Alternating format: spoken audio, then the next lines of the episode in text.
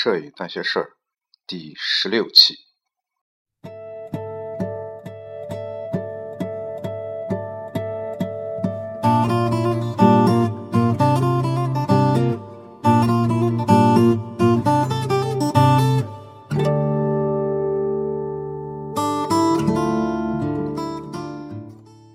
各位影友，大家好，我是松略布，欢迎收听《摄影那些事儿》第十六期。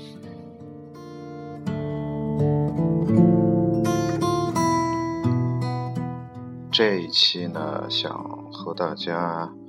聊一个摄影家、摄影大师。实际上，我很早就想做这样一个专题吧，就是和大家聊一聊，呃，国际上或者说这个国内啊，当然主要以国际为主啊，呃，国际上的这些个摄影大师啊，包括他们的一些著作啊，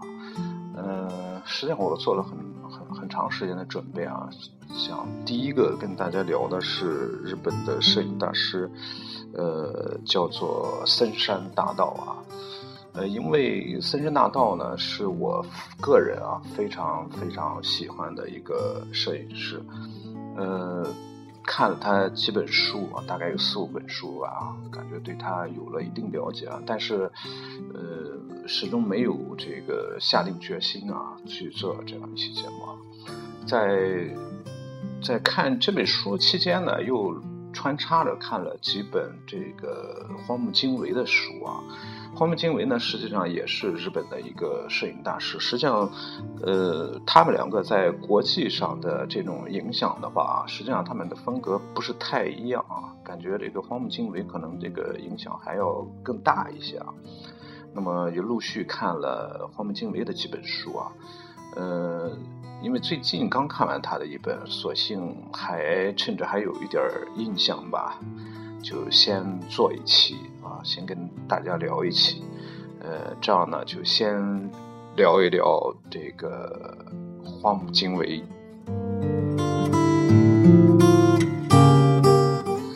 呃，那么森山大道呢，以后有机会肯定要要要。要聊，因为本身三大道也是我非常喜欢、非常感兴趣的啊。嗯，好了，回到这个荒木经惟啊。实际上，荒木经惟可能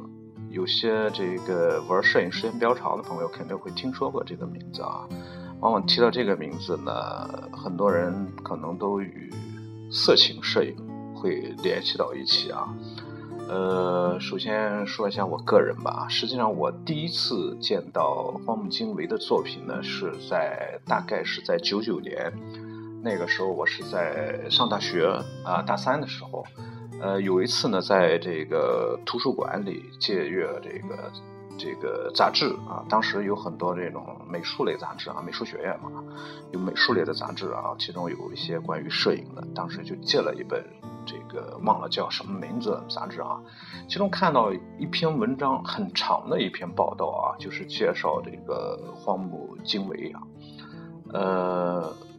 给我印象最深的是他的戴着一个圆形的墨镜，然后呃八字向上的这个头发和八字向下的胡子啊，这个是印象最深刻的。它的这个外形啊，特别特别突出，特别特别有特点啊，使你第一眼看上去就会就会这个留下深刻的印象。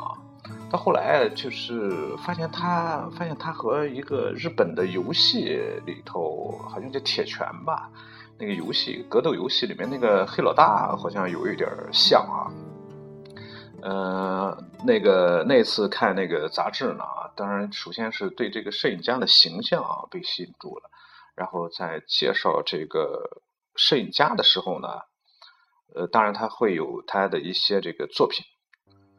就发现他的那些个作品啊，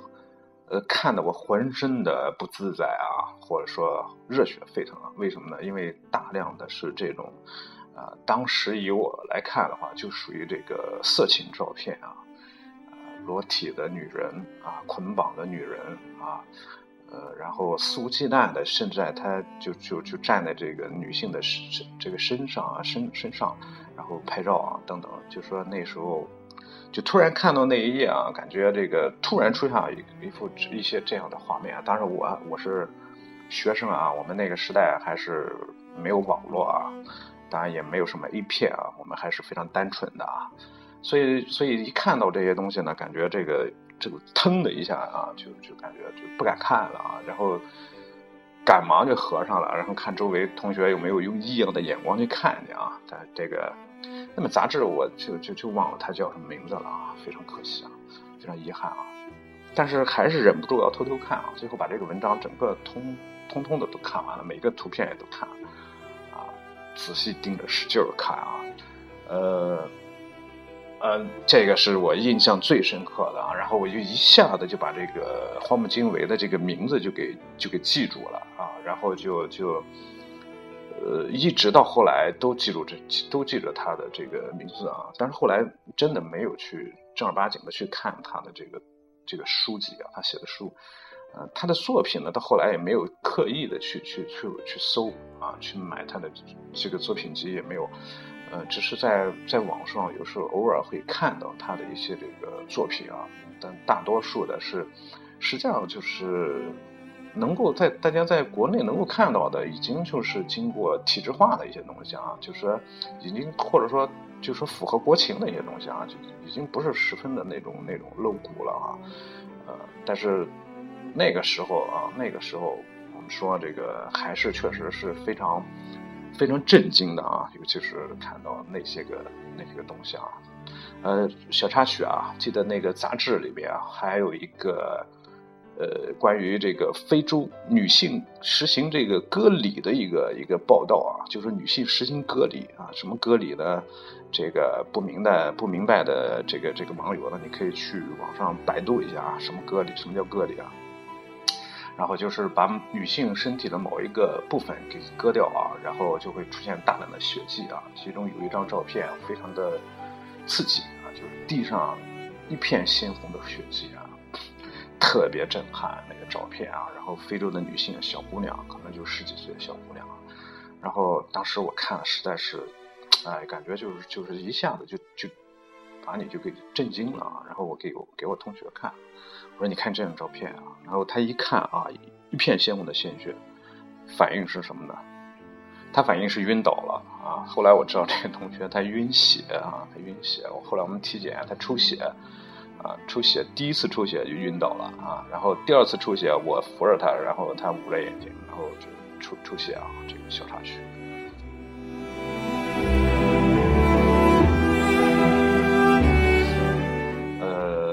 我们不不光聊这个，实际上对荒木经惟，我对他的这个这个本身的这个，并不是非常了解啊。就是说他的这个，我只知道他是一九四零年出生啊，他获过什么奖啊，出过什么著作啊，这个我也没兴趣知道啊。但是我知道啊，他这个是一个，他是一个多产的摄影家。呃，什么叫多产呢？就是他出大量的这个这个摄影作品集啊，那么。估计现在应该有四百多册啊，作品集啊，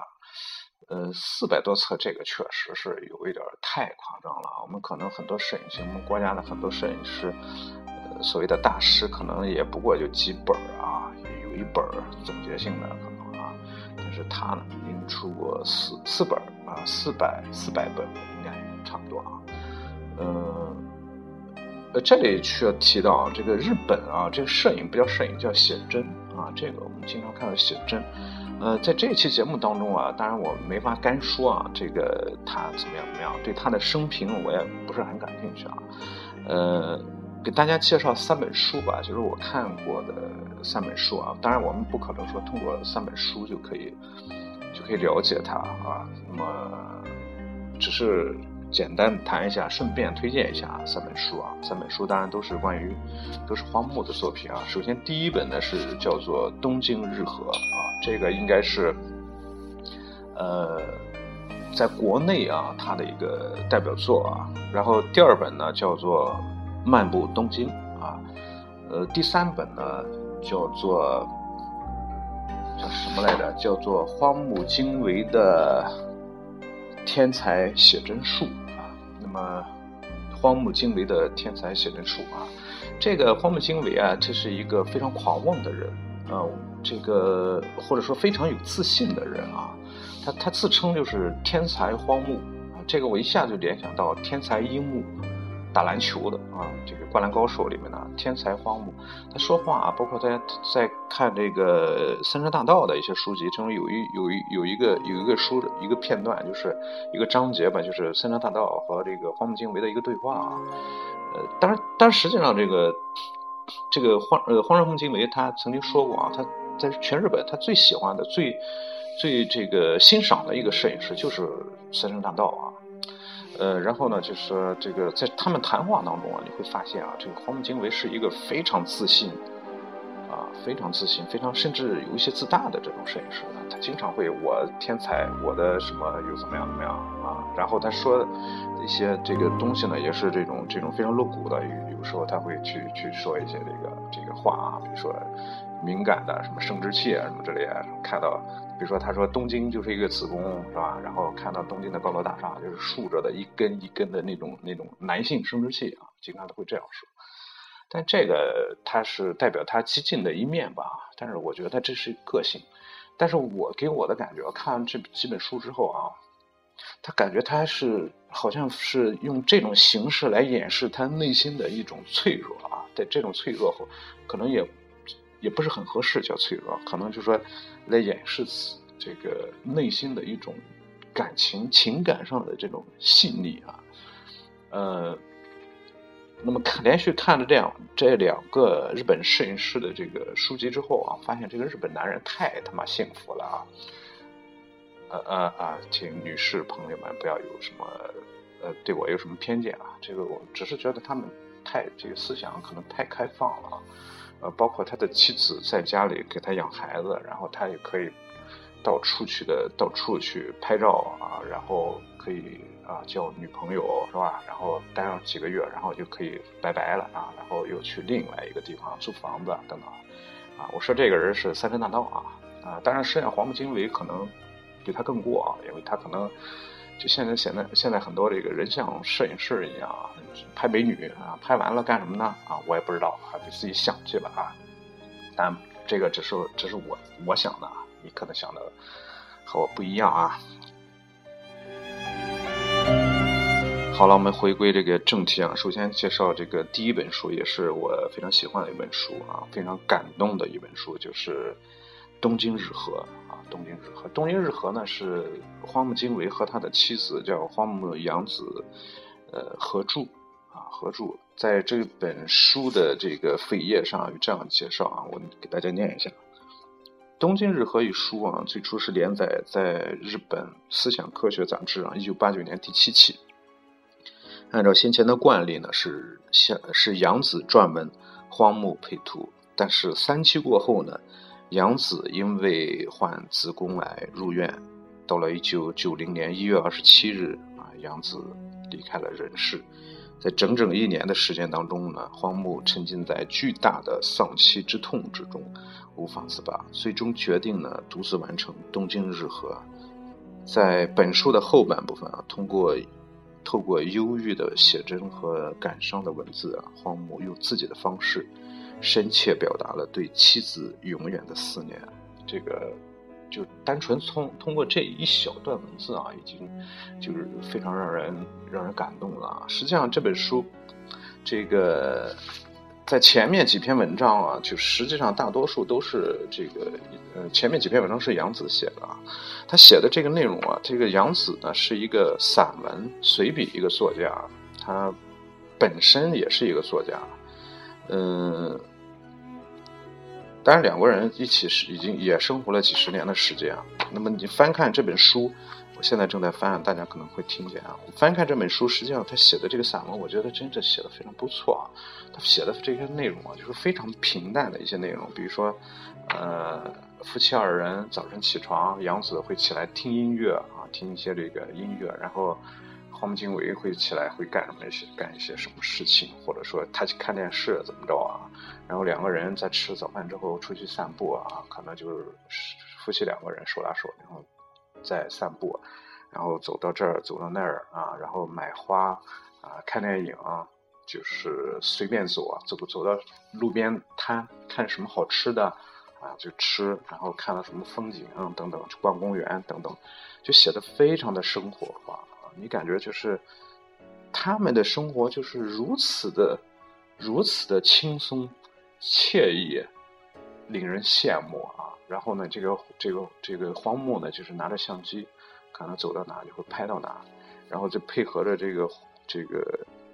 呃杨子的文章，里面会有这个荒木的一些这个图片，你会发现这些图片是非常非常普通的，就是就是感觉就是。大街上的那种那种场景啊，但是你看这些照片的时候，你会发现它是一种非常自然的、非常真实的，呃，那种那种东西啊，非常平淡的、没有波澜不惊的那种东西啊，非常切合这个书的内容啊、文章的内容啊。你看的时候会非常的安详，但是你前提已经知道啊，杨子在写三篇文章之后就会死去，所以你在你在看的时候，你会。感觉到一丝伤感，即便是这个杨子在头几篇文章中写的非常的轻松，感觉他非常的幸福啊，但是还是会感觉到有一丝一丝忧伤在里面。那么最后一篇文章的时候呢，那杨子是在是在医院里写的啊，这个他写的这个荒木去每天去看他，然后给他送花啊，给他送饭啊，然后两个人的感情等等，然后一下子翻过去就是杨子。已经去世了，这个时候就是变成了荒木荒木的文字了。但他的文字呢，只是只是这种非常简单的啊，非常简单的那种那种文字。比如说，给大家读一段，比如说这个是五月十六日啊，这样文字就是拍摄吃剩的吐司和西红柿啊，然后放什么什么，演奏巴洛克音乐，然后天变了，持续不断拍摄，云云云，拍了两个小时。等等等等，然后最后啊，就是不幸的过去，痛心的思念啊，在很多文章当中啊，都会他都会表现出呃这个对杨子对妻子的思念。比如说五月十七日五点半就醒，在露台上拍摄拍摄光的漩涡啊，彩坛回到床上无法入睡，想念杨子。六点半起床，最后一句啊，就非常感人。今天是杨子的生日。你会感觉就是他始终是带着一种伤感，对的，带着对妻子的那种那种那种怀念啊，在这在整个他这个穿插的照片当中啊，就是杨子去世之后穿插的照片当中，就是大量的这种天空的照片，他一直在说，就是一直就是在文这个文章中也写到天空天空，他拍了大量的天空的照片啊。然后中间呢是穿插着他和杨子的一些一些的这个合影啊，包括他自己给杨子拍摄的这个照片啊。实际上杨子他已经出现在他镜头中很多次啊，包括他们的结婚出自费出的感伤之旅的那种作品集啊，呃，包括另外一个就是杨子去世之后，他拍杨子的尸体，这个在当时可能也是引起了很大的这种争议啊，叫。叫叫叫冬至什么吧，那个作品集，那个我我也没记住啊，嗯，所以这个啊叫冬之旅那本作品集啊，那个所以这本书确实是，呃，你看起来就说，呃呃略带一丝沉重啊，这是我觉得与他他实际这个性格是是是是相反的啊。我们在刚才我提到，就说他在日常生活中是一个非常开朗的一个人。非常外向的一个人，也是一个非常自信自大的人。然后在这本书当中呢，完全不是这样的，是一个感情非常细腻的，啊，多愁善感的，啊，对妻子是怀有深厚情感的这样一个一个人物吧。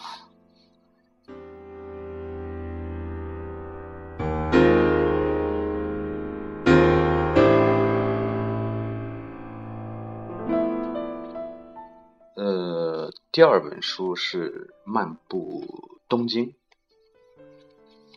这本书是我最喜欢的一本书。这三本书当中啊，我最喜欢的一本书啊，因为那个东京日和啊，对，说一下东京日和这个日和的意思啊，日和是天气晴朗的意思啊。另外呢，就是东京日和有一部电影，大家可以去看一看啊，好像叫叫什么叫北北北什么的那个那个那个作者叫北北野武吧，好像叫，呃，给把它拍成。哦，好，不是北野武，我忘了啊，叫什么呢？好把这个东京之和拍成一部电影了啊，中山美美穗不是演了那个杨紫吧？好像这个我也没看过啊，大家有兴趣可以搜一搜，看能搜到。呃，漫步东京呢，这个就完全是非常放松的一本书啊。这本书我看只用了一下午的时间就看完了啊，非常轻松啊，也是文字和这个呃图片结合的一本书啊。呃，这本书实际上它写的这个结构非常非常简单啊，就是，呃，他在十六个十六个地方啊，十六个地方走了十六条路线，边走边拍，然后边走边拍，然后回来就是归纳一下，然后有文字配文字啊，嗯，然后配以文字就把整个这个过程写出来啊，然后就。中间的一些一些遭遇啊，一些感慨啊等等啊，呃，实际上是看起来是非常的这种呃轻松的啊愉悦的这个来看啊，在在这个作品当中啊，就说当然还实际上还是以图片为主啊，嗯，你比如说在银座，在银座这一个这一章当中啊，他拍摄了大量的这个银座的街景，这个城呃这个日本城市的街景。但是有一个共同点啊，这个这个这个这个荒木啊，他可能喜欢比较喜欢拍美女吧啊，在大街上他拍了很多美女啊，你比如说在有夜跨服的这种大型的照片啊，这个在拍在这个西新宿这一张当中啊，三个美女呃，这个你会真实的看到这个日本街头这个美女这个形象啊，确实是，呃，很漂亮的三个美女啊，穿着也很时尚啊。然后呢，这个荒漠有时候还会还会这个跟踪美女啊，然后拍，呃，那个照片你会发现它不讲究构图啊，然后就是曝光也很平时平常，它不像森山大道那个有非常非常非常明显的这个个人风格，嗯，然后呢，在这个还有一点啊，就是说他这个这个外出拍照的时候，他总是。他不是一个人出去啊，他总是去约上几个美女啊，即便是，呃，当然我不知道这个是不是真的啊，但是看他的文章是这样的，比如说他自己自己出来的啊，然后他会去主动的去和这种一些这个美女去搭讪，然后就和人聊天啊。另外呢，就是这个荒木经惟在这个日本的知名度非常高啊，很多人都认识他，很多人喜欢让他拍啊，甚至就是主动要求让他拍啊。然后呢，他主动和人，呃，这个搭讪的时候，人家也愿意和他搭讪。比如说，他看见三个美女，然后和人主动和人搭讪，然后还会尾随人家，甚至人家会把他领到自己的这个住所去，然后去拍啊，然后带他去，甚至就成为朋友啊，然后去玩，一起去喝咖啡，一起吃饭等等啊。这个我我我我想恐怕是一般人是是是真的是做不到的啊。另外呢，就是。在在这个照片当中啊，传达出这个日本的这种这种城市的这种结构啊，尤其是尤其是这种这种乡乡村的，类似于像乡镇的这种这种这种规模的这个城市啊，就像我们看到的那个那个动画片啊，那个机器猫里面那个大熊住的，他们住的那些个建筑一样啊，那个房子一样，感觉非常的棒啊。呃，然后主要呢就是在这里面啊，主要呢就是，呃，这个这个他啊，当然有一些，你比如说他去一个公园那一组照片，我觉得就非常感人。这个是日比谷那一张，他去了一个公园，在这公园当中啊，他拍摄了很多这个动物的这个模型，非常荒凉的一个公园，你会看到加上黑白的这种色调啊，你会感感到一种。莫名的这种这种荒凉和忧伤在里面啊，嗯，然后他拍一些动物啊，拍一些猫啊啊等，拍一些场景啊啊，尤其是拍一些这个动物的造型、动物的塑像啊，然后因为在是在这个露天的场景，嗯，时间久了以后会有一些斑驳的痕迹在上面啊。经过他拍出来之后，呃，不单纯的是一张物品啊，而传达出一种一种情绪在在里面啊。嗯，这是这本书啊。实际上，他这本书最后一节非常非常棒啊。那最后一节是这个他的工作照啊，他的工作照是就就是跟他陪他一起去拍照的人拍的他啊，他自己工作时候这个荒木工作时候的一些一些照片啊。你比如说他拍就是这个怎么样取景啊，或者是他与被摄人人物或者说这个场景的这个关系啊等等。我觉得这个可能是对人有非常大的这种，对于一般的我们来说啊，有非常大的切检的意义啊。另外，在文章最后一篇啊，最最后一篇文章中，他提到了一些观点，我觉得也非常好啊。比如说，关于这个黑白和彩色的问题啊，他有这样一段话啊：黑白照片能让人感受到内心的色彩。我曾经把黑白照读作黑白梦。啊就是想对大家说，请自意做自己的东京梦吧。然后还提到我为什么要，我为什么想拍东京？因为对我来说，东京就是一个子宫，并不是干枯的荒漠，而是入室而温暖，所以能让人卸下防卫，感到无比的安心。等等吧，一些句子啊，包括他一些感悟啊，比如说，嗯，他这里提到啊。嗯，即使不是约会，记得找朋友结伴同行，带着狗儿也行。出门散步啊，绝对不能一个人独行，独自一人散步去，会成会成了一趟悟道之旅，不由得便思考起人生啊、生死之类的事，然后越想越觉得孤独。要是变成那样，就糟了啊！所以他只说要结结伴而行啊，然后继续这样提到，只要继续前进。就会有邂逅，就能与他人发生人生的交错，从而从那瞬间的交汇之际又萌生爱啊等等。另外啊，这个最重要的一段话，我觉得对大家可能也会有有帮助啊，就不必勉强通过摄影试图表达什么，因为城镇与巷道都清楚地说明了一切。况且照片这种东西，就是要拍的平凡无奇才有韵味。不必考虑太多，凭直觉摁下快门就对了。记得一定要随性之随性之所至，因为摄影机会好好帮助我们看着，所以没问没没问题啊。摄影的最高境界不就是这么一回事儿吗？这个他提到这个这个，实际上在他的作品当中啊，确实我们看到啊，就是非常平淡啊，但是他就是传达出一种一种一种情绪吧。另外一点呢，就是说要每日不辍的坚持拍摄。对我而言，摄影即人生，所以每天拍照是如呼吸般再自然不过的事情。这个森山大道也曾经说过这样的话，就是坚持拍，这个是有有这个共同之处的。所以我经常也劝大家一定要多拍。另外一段话啊，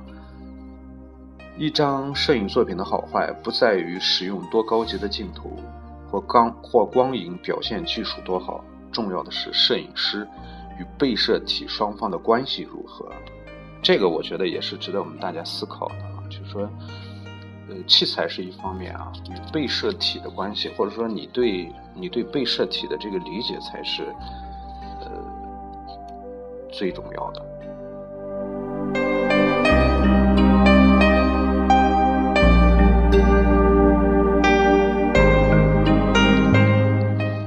好了最后一本书啊，最后一本书是荒木经惟的《天才写轮术》。这本书实际上是介绍这个荒木经惟他这个一些经验的啊。呃，如同这个节目一样，它可能就是教大家一些这种理念性的东西啊，它不是说是技术性的东西啊，是一些习惯呀等等理理念性的东西啊。比如说他提到啊，技巧是为了蒙蔽。观者的眼睛，他提到这样的话，然后下面啊，所谓摄影需要呈现及捕捉等各种技巧，而所谓拍摄行为，简单来说，就是你与别人的交情和关系。这与刚才我们提到那本书一样，就说是被摄体和拍摄者之间的这种这种关系非常重要。这样，我在这个书当中啊，有些这个有些东西，我给大家读一下吧。他写的确实，这本书还是值得值得推荐的啊。呃，比如说他这样写的啊：照片不是拍摄者自己的创作，而是被摄者与拍摄者共同完成。所谓摄影就是一种共同的作业。这个恐怕呃大家可能还体会的不是很深刻啊。嗯，然后你看这一句话啊，照片自身并不含有确实的陈述，没错，它是随着观看的人而产生变化。无论是对被摄体或照片，想法都会随着拍拍摄时刻、观看的时刻、拍摄者的拍摄者或观看者而产生变化。就说实际上，这个一张照片，不同的观者，甚至这个照片所呈现的这个地点环境。不同都会产生不同的这种这种理解啊。嗯，另外啊，他提到这个这个这个拍摄啊，比如说镜头是相机装置的一部分。拍照时若想到更换镜头这件事情，其实你已经意识到相机；然而专注拍摄时是不应该意识到相机的，因为你已经进入相机。该说。相机该说相机已进入你的身体，还是你本身就是一台相机呢？我不主张换镜头，而是要自己后退或前进来接近被摄体。摄影又运用自己的身体来拍。总之，拍照必须自己移动位置，无论如何非移动不可。我觉得这些都是非常非常好的啊。他主张用定焦镜头啊，比如说还提到变焦镜头会将摄影的关联性给隐蔽。那种偷懒的拍法是行不通的，等等吧，啊，然后提到构图啊，他不主张刻意的去去构图啊，比如说他提到啊，一旦考量到画面的构图，拍摄时你会感到犹豫，开始思索是把三个人全部放在画中央，还是只放一个人，还是把其他两个人放在中间，放在两边等等。那么此时比起无谓的斟酌，你更要。放胆裁切，不用培养情绪或做人为的判断。构图应该凭个人的主见或者说直觉来来断定。这个是他对对对这个构图的一些个个人的理解吧。另外，他对焦距的理解啊，比如说，我现在认为拍摄人以人为主的街景应该用三十五毫米、三十五毫米的镜头啊，而都市要以。二十八毫米，那么街道以人为主，而都市则以建筑为主啊，这是他对这个焦距的这个看法吧。呃，另外啊，这里啊，呃，他提到一些实际上类似于一些这个哲学的一些一些一些东西啊，比如说他提到啊，照片里包含了过去和未来，那现在现在在哪呢？我认为相机是拍不了现在的。虽然按下快门的瞬间是现在，然而当影片成为照片，我们看到的就是过去了。这话我觉得说的太好了。这个实际上在在一些摄影理论当中也会看到啊，这些东西啊，对于摄影本质的一些个论述啊，我觉得这个呃这这一段文字写的非常好。这个也是说这个。这个荒木他这个荒木经惟啊，他不单纯的是去去只是说拍照啊，实际上他对摄影本质的一些东西啊，就是理论这些东西啊，同样是实际上是非常非常精通啊，非常精通或者非常熟悉的啊，包括森山大道也是啊，而不是我们理解的那那那样，只是每天不断的在拍照，在拍照等等啊。然后然后这个关于构图啊，这个还有他还这样提到。比起形式化的构图，不如以现场发生的事或现象为优先考量。这个我的理解就是说，呃，现场的这种氛围可能更重要啊，包括现场的这个人物啊瞬间，呃，要比你考虑的构图更重要。比如说，先拍下来，然后再考虑构图的问题啊。所以这个构图啊，就像讲技术一样，这个构图怎么样怎么样。呃，我曾经说过啊，我在微博中也发过一个一个微博啊，就说转过一个微博，那个微博就说构图的一些这个经验吧，一些这个那个法则。当时我就说，打破这些法则，你会拍出一些好照片。因为什么呢？因为构图这个规则，大家还是应该学习啊。你学习的目的不是去这个娴熟的应用啊，当然。这不是根本的目的啊！学习构图的那些规则，或者说这个形式美的一些法则，最终的目的是抛弃它，啊，最终的目的是为了打破它，啊，这样可能大家会会理解一点啊。嗯，荒漠还有这样一段话啊，这个我觉得构图不是去切割空间，而是一种很抽象、很模糊的感觉。总之，只要将影像取成四角形即可。我认为，感觉最好的是没有经过精心构图的照片。太刻意讲究的构图，反而会框架限制住。要以这张照片毫无构图而言的心情来拍照，不是这样的话不行。这个实际上就是说。呃，构图啊，你如果因为因为这这个这个单纯的按照走形式的那个它传那传统的那一套啊，就是说走形式那些东西，呃，每个人都可以掌握啊，每个人都可以掌握。然后你这个就是你用运用娴熟不娴熟的问题。而我经常说，这个大师他往往往往就是已经跳出这些东西啊，就是说他。跳出三界外，不在五行中，他已经完全从那些法则当中跳出来，然后返璞归真。你会发现，呃，他回归到一个很普通的场景，就像他拍这个《漫步东京》呃也好，在这个《东京日和》当中这些作品也好啊，都是那种非常普通的一些场景，非常普通的这个构图方式啊，就是四平八稳。啊，有一些呢，当当然有一些这个也是那个不按常规来的，比如说是倾斜的，人物构图的时候就是把它放在中中间的啊，等等吧，就是非常普通的。就是如果是你单纯看一张照片的话，你会发现这个人拍的什么呀？这是，这不就这不就是废片吗？这不就是我们刚刚开始学的时候拍的那些东西吗？啊，但是你如果是看他看完整的这个这个作品啊，他他那个作品，你会发现他实际上是不是简单的去一个一个一张照片能说明东西啊，而是通过这一张一张的照片组成了一个完整的体系，完整的一个系列啊，这个系列诉诉说啊，传达出一种情感啊，一种一种感染力吧，呃，所以。这个就是大师啊，与我们普通爱好者或者说以一般摄影者的这个一个最大的区别啊，这个也是我们常说的那个返璞归真啊，或者说大智若愚的，类似于这种东西啊。呃，实际上无论什么东西都是都是这样，那个。呃，包括这个荒木经惟，呃，当这这几这几本书当中都是这种风格啊。但是如果是你看他的一些这个，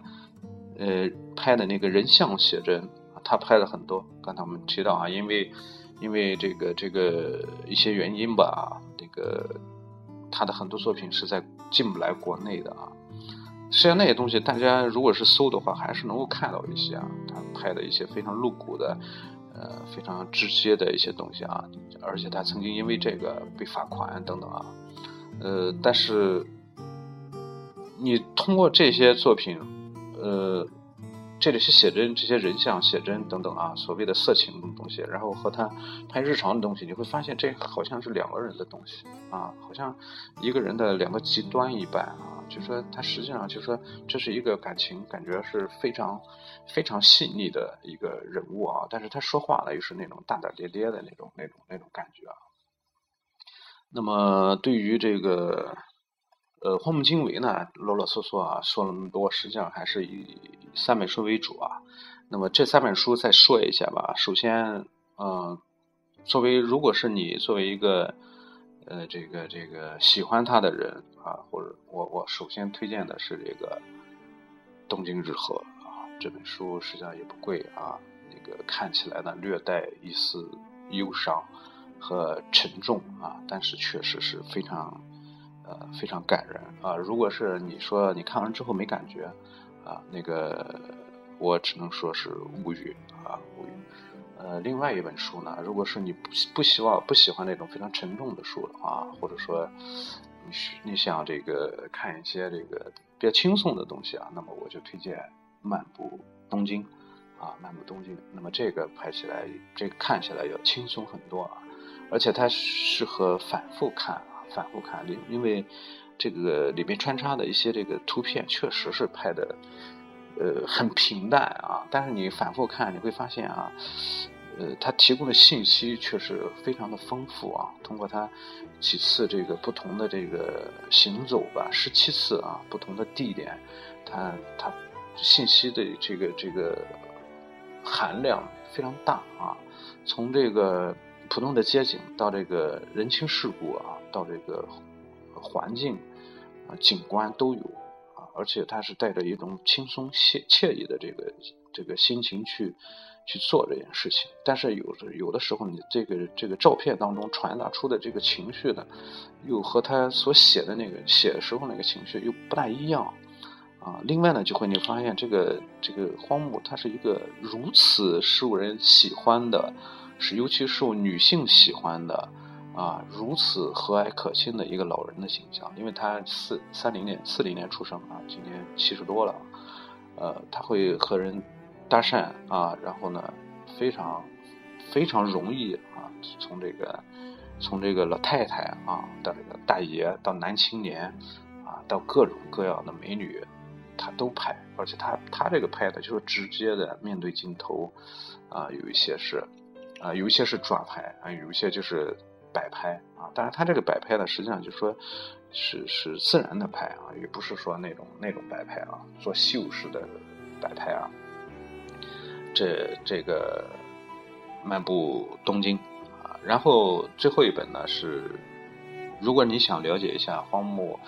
经惟的拍摄或者对摄影的一些理念的话，那么我就推荐呃荒木经惟的《天才写真术》这本书啊。那么这本书呢，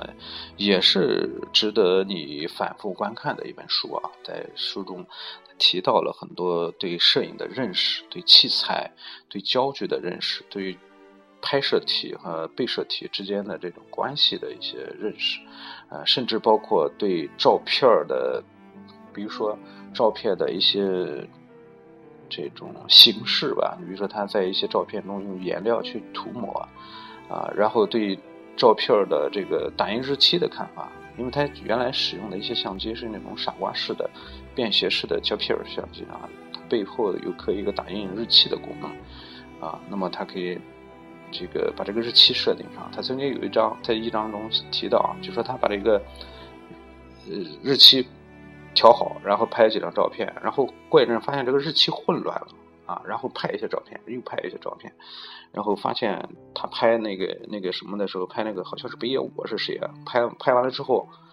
呃，回头再看那个日期。啊，那个那个日期显示的那个时间根本就不对啊！那个是显示那个时间，北野武早已经去世了。那个时候就是拍那个未来的一个时间啊，等等吧。他这样呢，反而产生了一种戏剧性的效果啊。呃，包括这个文字的说明怎么理解的等等吧啊，包括他介绍他拍这个见真相啊，这个对佛的这个对这一些高僧的这个对佛祖拍佛像啊等等，他甚至说啊。这个佛像，这个这个这个身材真好啊，等等什么之类的这些东西啊，